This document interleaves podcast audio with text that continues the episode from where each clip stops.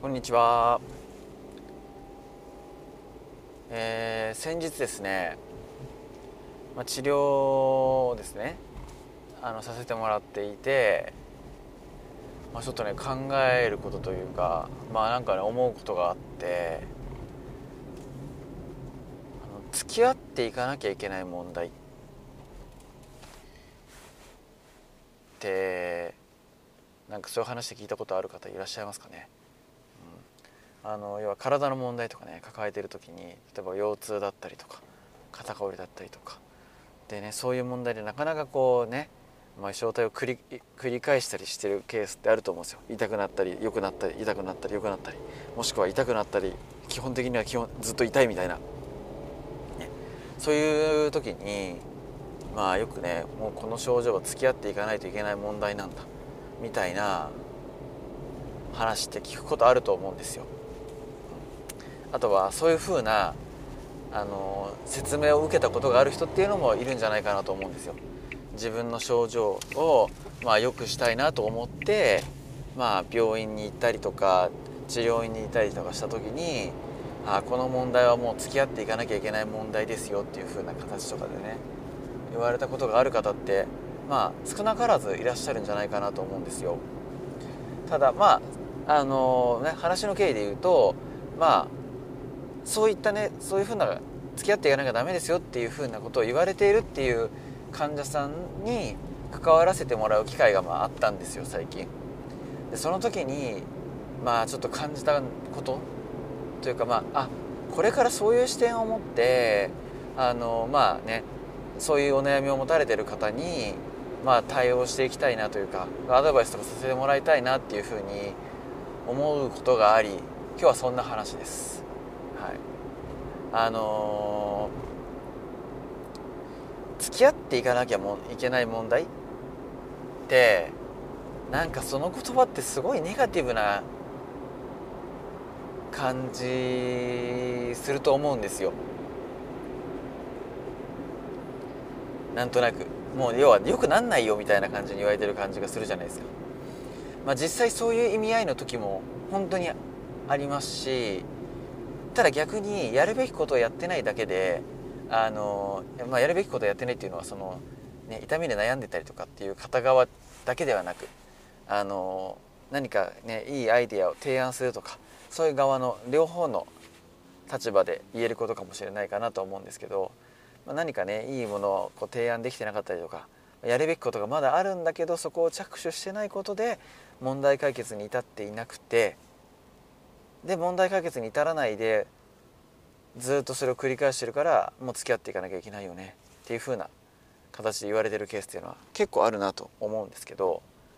あの先日あの関わらせてもらった方っていうのはどちらかというとそのパターンではなくてあの本当にあのなかなかあのまあその付き合っていかないといけない問題だよねと言われているポイントに関して言うと本当にもうあのまあ変化は正直見込めない。改善は見込めないっていう風な状態だったんですね。なのであまあ確かに本当にこれはあの付き合っていかないといけない問題だなっていう風に思ったんですよ。ただあのなその方のお悩みっていうのはですね、まあ、そこのその場所の問題じゃないんですよ。っていうよりかはその場所を抱えた体で生活をしていた時にいろいろ疲れる場所だったりとか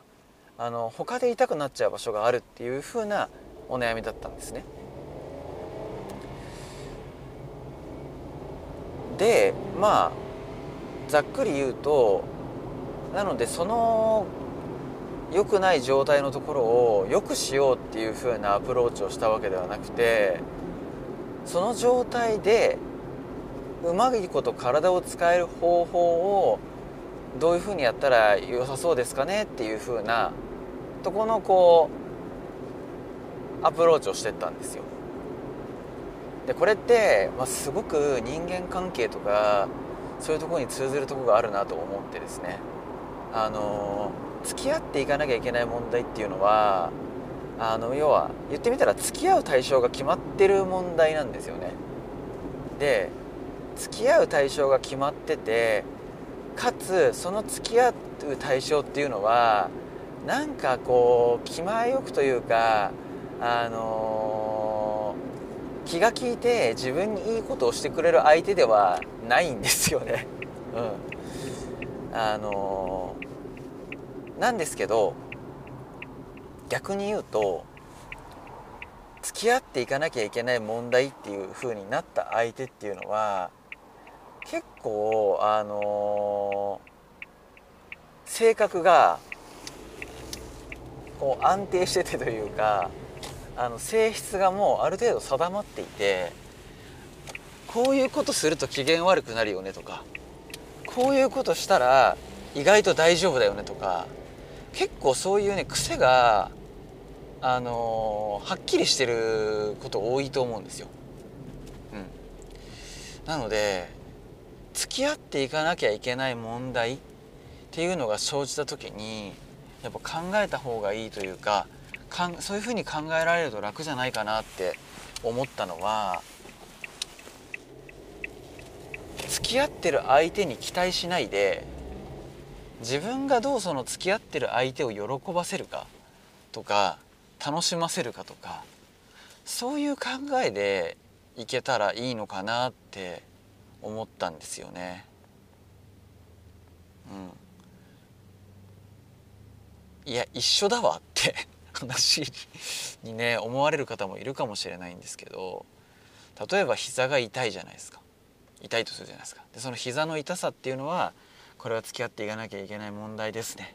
っていうそういう認定を押されてるものかもしれないじゃないですか。ただその膝の痛みが起こらないようにまあね膝の痛みが起こっちゃったりするからだからもう使わないように使わないように腫れ物に触れないようにっていうようにするのもまあ対処の仕方としてありだと思うんですね。ただそれ結構こっちとしては我慢も必要だし気使うしなんか嫌だと思うんですよ。嫌だと思って表現が他にないのかって話ですけどただそれに対して例えばその膝の具合が良くないとしてもあのこういう使い方なら大丈夫とか。でこの使い方はダメみたいな。分かってたらそのこういう使い方なら OK っていう使い方っていうのは言ってみたらその付き合っていかなきゃいけない相手の膝が喜ぶ使い方だと思うんですよ。だからそういうふうなどうやったらこの付き合っていかなきゃいけない相手は喜んでくれるのかって考えて考えてというか調べてというかはっきりさせてというその方が体の問題って思うと正しい表現かもしれないですけどそういうな風に考えてその自分の体の問題とかと付き合っていけると何て言うかちょっとこう被害者が減るのかなってなんか思ったんですよね。はい、まあ、これはですね僕がその当事者ではなくてその問題には関わっているけどあの問題を抱えている当事者ではないっていうところがあるからまあかなりねきれい事発言をしているとこはあるかなと思うんですよ。やっぱりこうね人と違ったりとか痛かったり辛かったりってすごいストレスなのでそれをストレスっていうのはやっぱりねちょっと考え方変えたぐらいですっきりなくなりますとかそういう話ではないとは思うんですね。ただなんとなくその登場してくるねそれは付き合っていかないといけないって言われてるとその登場人物っていうんですかねをなんか悪者でねずっと考えたりするとマイナスマイナスマイナスって感じですけどちょっと、まあ、気分屋なんだけどそいつをこうどうやったら喜ばせられるかとかどうやったら機嫌よくあの働いてくれるかとか、ね、そんな風に考えてうまく自分がそこをね喜ばせながら働いてもらうみたいな。ちょっとだからね同等っていう示唆ではなくてなんとなく自分がちょっとこうねあの上からっていう表現はなんあれですけどちょっと可愛がってあげるというか。そういうふうな考え方で自分の問題もだしいろんな問題考えられるとあ意外とちょっとぐるぐるぐるぐる回っちゃってたサイクルから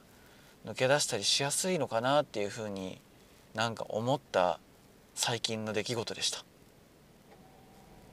以上です。今日はこれでおしまいです。お聞きいただきありがとうございました。